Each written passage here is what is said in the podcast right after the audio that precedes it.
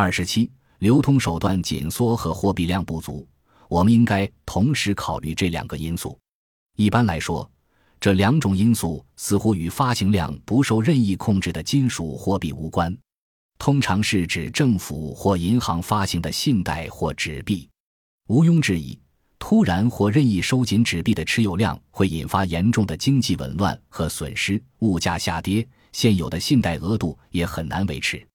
然而，我们应该区别使纸币持有量减少或紧缩的两种原因，即任意管制、贸易环境或恐慌带来的货币囤积。纸币发行体系在任何条件下都最是最完善的，无论是一般的需求情况，还是货币的突发性紧缩。在理性的管理之下，实行货币紧缩政策的可能性不大，除非是为了在纸币贬值时抑制通货膨胀，或是为了实行更好的货币体系来代替原有体系。所谓的货币恐慌，它发生时的显著特点是货币量的异常短缺，它可能发生在供需关系看似正常、经济景气的主要条件存在之时。然而，由于某种突发性恐慌，货币便会撤出流通领域，我们应该做好准备来应对这种紧急情况，但它不是纸币持有量的问题。这种紧急情况发生时，现有货币量会大幅减少，无论它们一般的流通数量是多少。此时，如果监管合理，暂时增加货币量无疑会很有帮助。如果工业保持良好态势，危机很快就会消失，货币会再次流通，一切都会恢复常态。如果经济不景气，货币量不足也不是引发紊乱的真正原因。任何情况下，货币量不足都是结果，而不是原因。尽管我们必须承认，当其他因素产生压力时，货币量不足会极大加剧这种压力。我们很难找到纸币量不足是危机根源的证据。统计分析显示，危机更多会发生在流通的信贷货币量异常增多的时候。有时也会发生在金属货币供给格外突出之时。到一八三七年，美国纸币的流通数量最多，人均持有量也最多。到一八五七年为止，美国纸币的流通数量同样最多。一八七三年和一八九三年创历史新高，人均流通量接近峰值。然而，以上这四年发生了严重的经济危机。更为明显的是，在这四年里。纸币超出硬币的数量异常之多，很多文章都谈到了这一观点，尤其提到了标准纯银币的货币制度及流通。众所周知，物价由货币量和商品总量决定，因此人们认为货币量减少时，物价就会下跌，进而爆发金融损失和危机。这种说法并不全面，而且从一定原则来看，他犯了严重错误。因为它完全忽略了另一因素——货币效率。货币效率依货币的流通速度、货币被替代的程度而定。关于物价这一点的事实情况，约翰·斯图尔特·穆勒给出了很好的解释。上述命题即一般价格取决于流通中的货币量，应当理解为它只适用于如下情况：货币及金银是唯一的交换手段。而且在每一次购买中，它都由一人之手转到他人之手。人们不知道任何形式的信用。一旦与手头现金不同的信用成为购买手段，则如后所述，价格和流通媒介数量之间的联系将不再那么间接和密切，而且其实际联系也不再能用那么简单的方法来表达。有关价格方面的权威著作的作者图赫先生也这样说：据我目前的发现来看。在整个价目繁多的商品系列中，没有一种商品的价格其变化不会明显受到特殊环境的影响。一百零一，的确，经济环境经常与其他因素共同作用，这些因素包括货币膨胀带来的物价下跌，以及货币紧缩引发的物价上涨。事实上，膨胀通常是物价上扬的的结果，而并非其原因。重申一下，流通的货币量不因发行量而定。假设某天早上有人散播谣言，暗示某大银行即将倒闭，那么傍晚之前，现有货币的紧缩会比同时使用立法权力和财政权力的收效更为显著。不需经过太多分析就可看出，货币量一定时会有两种情况发生：一、货币撤出流通领域时会产生普遍的不信任；二、当借款人得到信任，货币触手可得时，信任会重新盛行。第二种情况发生时，一定的货币量足以促进社会或国家的商业往来；第一种情况下，即使货币量再多，也不会满足当时的需求。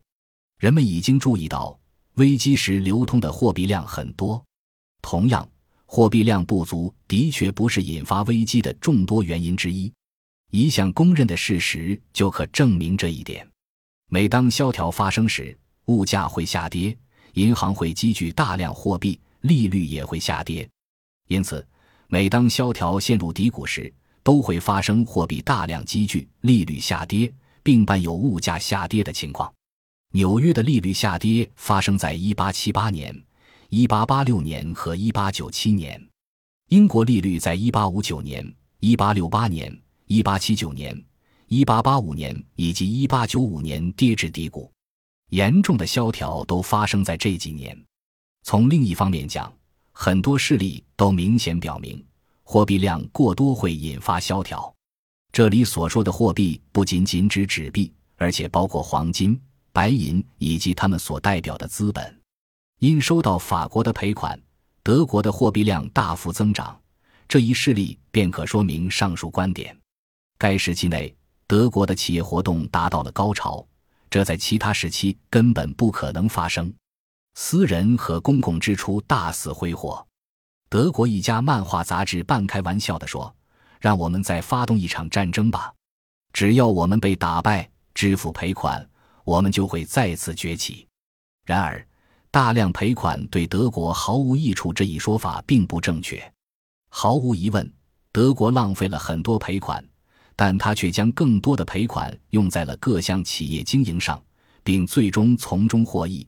尽管这些益处受到长期的压制，与法国相比，德国的劣势在于，由于战争的爆发，法国企业倒闭的时间较早，因此就没有像德国那样涌现出大量的工程项目和投资。无论是开采大量黄金，还是突然发现了财富的新来源。他们都与各类支出的普遍增长共同作用，进而使企业扩张，并使大量资本冻结在无法立即获利的项目中。波士顿贸易委员会在1858年4月发表了一篇关于1857至1858年的事件报告，上面提到了一个引发萧条的重要事实：由于人们在加利福尼亚发现了贮藏丰富、面积广大的金矿，转眼间世界上便多出了数亿的黄金货币。关于资本增加或积累引发经济紊乱的趋势问题，白哲浩给出了明确解释。有时候，一个国家内盲目投资的资本数量格外庞大，投资者获利心切，这些资本迫切希望有人能够吸收他们，因而发生了资本剩余。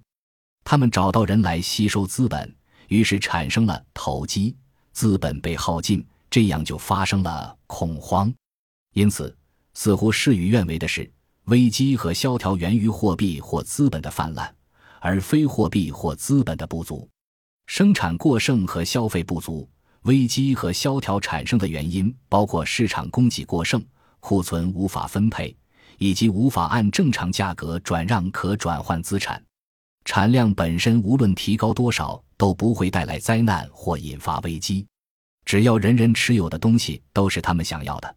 产量的提高就会带来好处，尽管我们无法想象这个时刻何时会到来。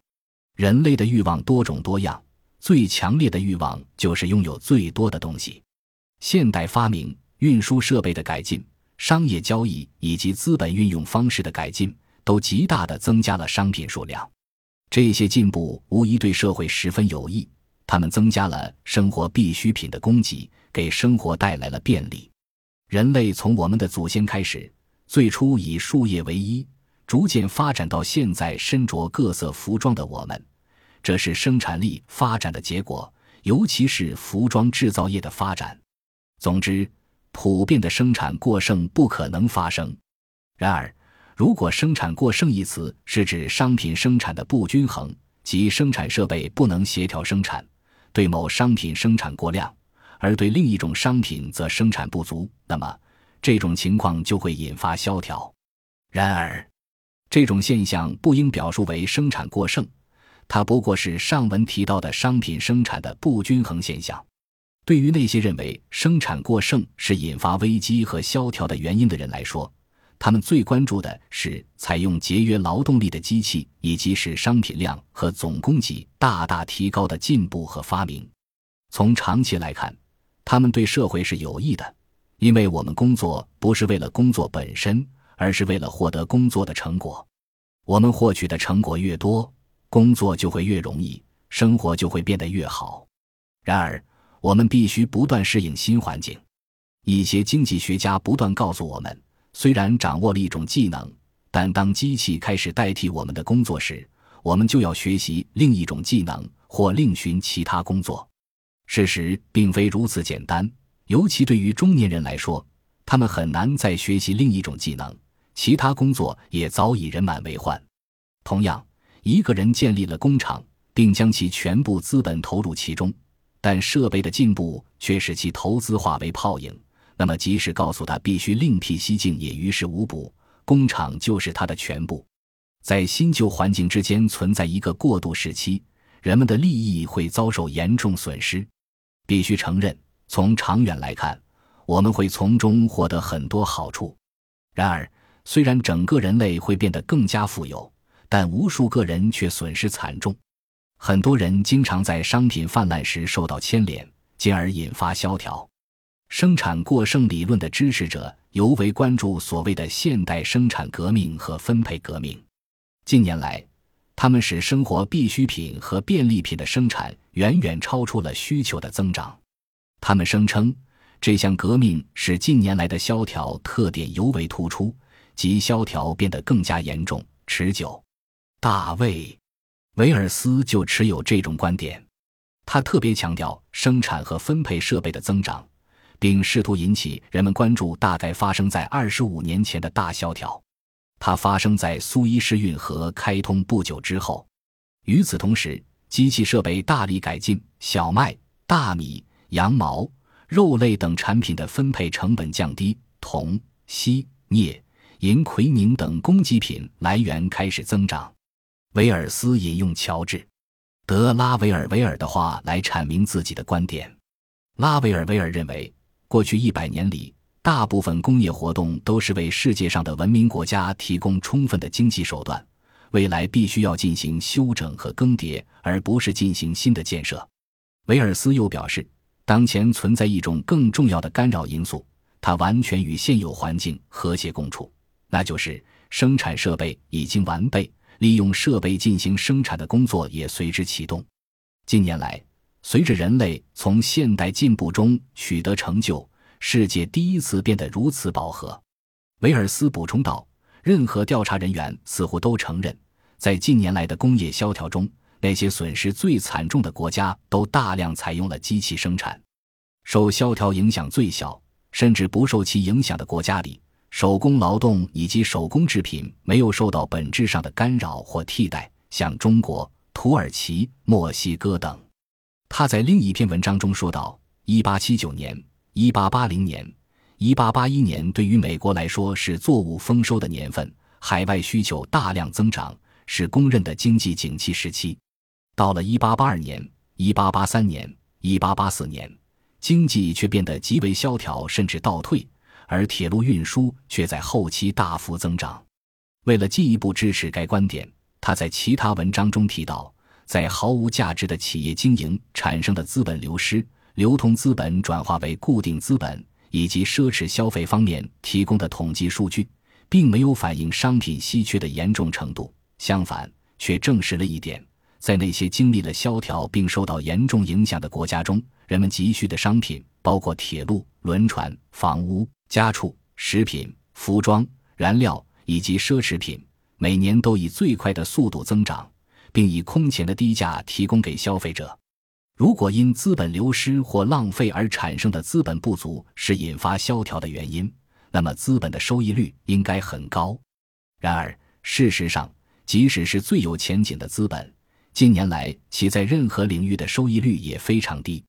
前几段中，维尔斯强硬地提出了生产在近年来大于消费，以及全球因现代进步的成果而变得饱和的理论。该理论得到了很多人的支持。仔细分析后，我们会发现，他在萧条产生原因方面的观点与本章所提及的那些鼓吹者是一致的。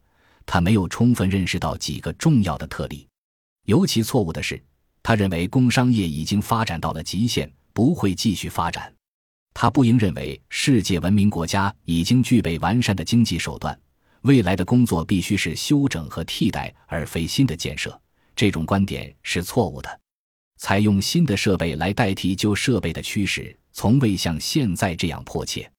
在近几十年经济最不景气的时候，人们普遍认为经济活跃的时代不会再回来了。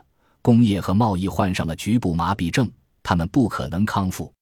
每次萧条之后的繁荣，及过去的几年景气时期，便会消除这种疑虑。维尔斯所提出的工业发展会停滞的经济环境，已经被前所未有的经济活跃期所替代。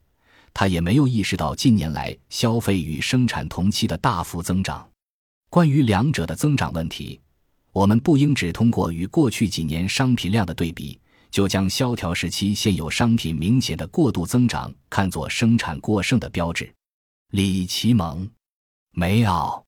史密斯教授在其《统计学与经济学》中搜集了一些数据，来证明近年来某些商品消费的大幅增长。史密斯教授的著作中节选的这个表格会说明消费的大幅增长。上面表格所列的项目，除了石油以外，都是食品、制造品消费的平均增长率非常高。一八七一至一八七五年，德国制造业所用的棉花量为二点八四千克人。一八九一至一八九五年间达到了四点九五千克人，一百零九，二十年间增长了百分之七十四点三。美国统计摘要显示，美国从一八七五年到一八九五年的二十年里，其制造业所用的棉花量更大，从人均十一点九磅上升至二十二点七五磅幺幺零，增长了百分之九十一点一。一八七五年到一八九五年，生铁的消费总体正常。世界生铁产量从一三百六十七万五千吨上升至两千八百八十七万一千吨，一百一十一，增长了百分之一百一十一点一二。在全部国家的主要产品中，增长最显著的是美国的粗钢生产。从一八七五年到一八九五年这二十年里，其产量从三十八万九千七百九十九吨增长至六百一十一万四千八百三十四吨，幺幺二。增长率为百分之一千四百六十八点七一。同样，维尔斯忽视了不同商品生产的不均衡现象，该现象总是在经济高速发展时期出现。他也没有意识到品味和时尚在该时期的频繁变化。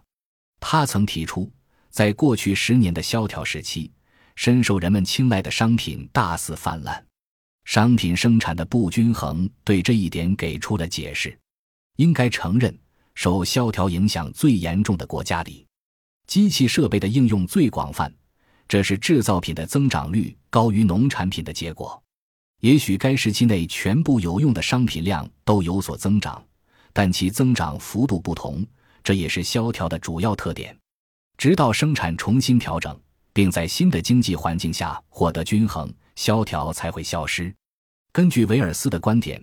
如果因资本流失或浪费而造成的资本不足是萧条产生的原因，那么资本的收益率应该更高，而事实上却很低。这种情况不难解释。资本的利用方式有两种：一种是维持现有的正常贸易量以及当前提供消费的生产；另一种是开辟或促进新业务或建设的发展。第二种经常创造对资本更活跃的需求。但在萧条时期，这种需求会大幅减少，甚至完全消失。这样一来，大量资本闲置，象征资本的货币积聚在银行，资本的收益率就会降低。法国著名经济学家保罗·里罗伊支持总体生产过剩的部分理论。他将危机分成两类：一类是商业或金融危机，另一类是一般经济危机。他在《论政治经济学》。一书中说道：“危机是经济运转机制的暂时紊乱，它是这样产生的。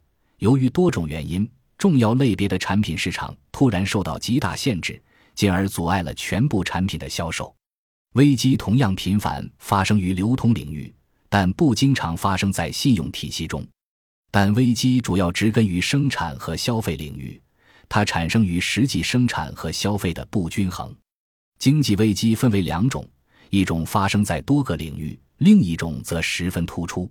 一、商业危机和金融危机多发生在萧条和经济困境时期，在此之前，经济活动处于兴奋状态，生产者充满了幻想，人们大肆滥用信贷。二、人们很少研究第二种危机及一般的经济危机，它发生于巨大的变更之中，通常是生产带来的巨大进步。这种危机在信贷良好、公众信心十足的情况下也会恶化。它发生的程度最深，持续时间最长。在对这两种危机进行的深入描述中，他提到，前者每十年就会发生一次，持续时间很短；后者发生的周期很长，但很少有规律可循，而且持续的时间更长。他肯定一般的经济危机源于生产领域突然发生的巨大进步，尽管他承认一个普遍原则：如果我们目光长远。整个人类就会避免发生生产过剩这个普遍且绝对的现象。人类拥有事关生存以及供其享乐的大量商品，只有当人类喜欢两手空空，剩余增加新的消费时，这种普遍的生产过剩才会发生。当生产领域突然发生的巨大进步引发一般经济危机时，就有必要适应这种突然进步，这需要时间和巨大的努力。这就像产妇临盆，或是适应新的水土，我们最好留意调整生产的所有条件。本文引用了大量保罗·李罗伊著作中的文字，因为它明确说明了时间的重要性。它能够引导消费者充分意识到新商品的价值，也能促进消费者改变习惯和品味，进而避免产品的积累。有时，关键商品和深受人们青睐的商品的分配似乎存在一种严重的惰性。甚至让人觉得生产过剩能起到积极作用，这一观点不无道理。这种观点可以总结为：比起消费创新，人类在生产创新方面准备得更充分。生产上的进步源于更加积极的发展，而消费的增长必须来自大量消费者缓慢地进行改变。不同国家采用新增产品的缓慢程度有很大差异，尽管新增产品的影响遍及各地。然而，产品增加并不构成普遍的生产过剩，它只是描述出各生产部门之间暂时无法做出调整。消费品不足一项都会引人关注。如果认为普遍的生产过剩可能发生，就等于承认人类创造的东西比使用的东西还要多，承认人类喜欢劳苦的工作胜于享受。这样的结论违背了我们的全部经验。在反映生产过剩的统计数据中。存在这样一个不争的事实：不仅对于全人类来说，甚至对最发达的国家而言，很多人经常急切渴望得到那些所谓的大肆泛滥的商品，他们为无法得到这些商品饱受煎熬。他们能够并愿意努力生产其他商品，卖给那些持有他们渴望得到的商品的人。要承认，在做出改变上。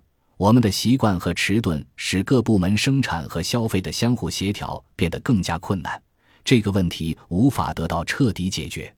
然而，这种习惯和迟钝无法解释生产和消费协调困境的一般特点。即使没有习惯的影响，该特点也一直存在。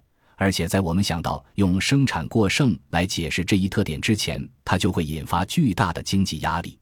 生产过剩理论的一些支持者经过考虑后认为。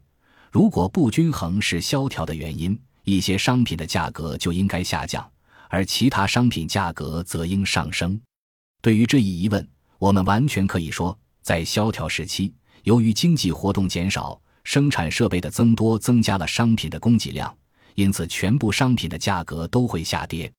最终，一个普遍承认的事实证明了不均衡这一理论：不同商品价格的下跌程度有很大差异。正如萧条发生前，不同商品价格上升的程度也有所不同。有人认为近来的萧条更加严重，它与以往有很大不同。对于这一点，也有人认为，近来的危机不像以往那样严重，而萧条则更加显著。然而，经济最活跃的时期与经济停滞时期的差别并不那么明显，萧条的持续时间总是更长一些，经济复苏的速度比以往更慢。然而，从萧条的根本特点来看，近期的萧条与1869年苏伊士运河开通之前几年里的情况完全相同。很多作者认为，苏伊士运河的开通与生产分配的发展发生在同一时期。如果在信贷增加、发展加速的情况下，破坏性力量会增强，恢复的力量也会增强。早期经济紊乱发生时，萧条的严重程度以及萧条发生前的惊人发展与苏伊士运河开通后的情况同样显著。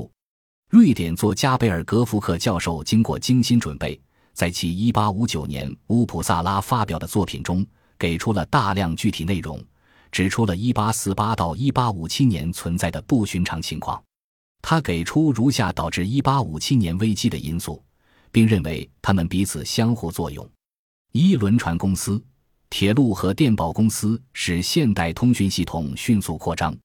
二一八四九年，英国航海条例被废除，由此给其他国家带来了直接或间接的变化。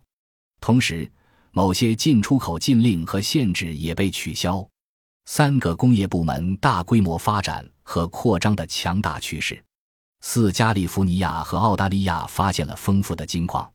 五，德国和英国法律中最后的封建残余被废除。六，一八四八年的政治运动使欧洲的资本转移到了美国，国家贷款给工业企业。七，东欧发生了战争，有其自身原因，也与西欧的谷物欠收有关。战争引发了工业革命，工业革命与每次战争都密不可分。同时。战争促进了西欧与地中海东部地区的商业往来。八，位于多瑙河入海口的国家摆脱了俄国的统治。这些变化无疑可以与1873年前更为显著的工业发展相提并论。上个世纪主要是世界崛起并不断向前发展的时代，发展的力量一直在起作用。然而遗憾的是，这种发展史上世纪千疮百孔，不幸接连发生。仔细想想，就会知道他们与发展带来的利益密不可分。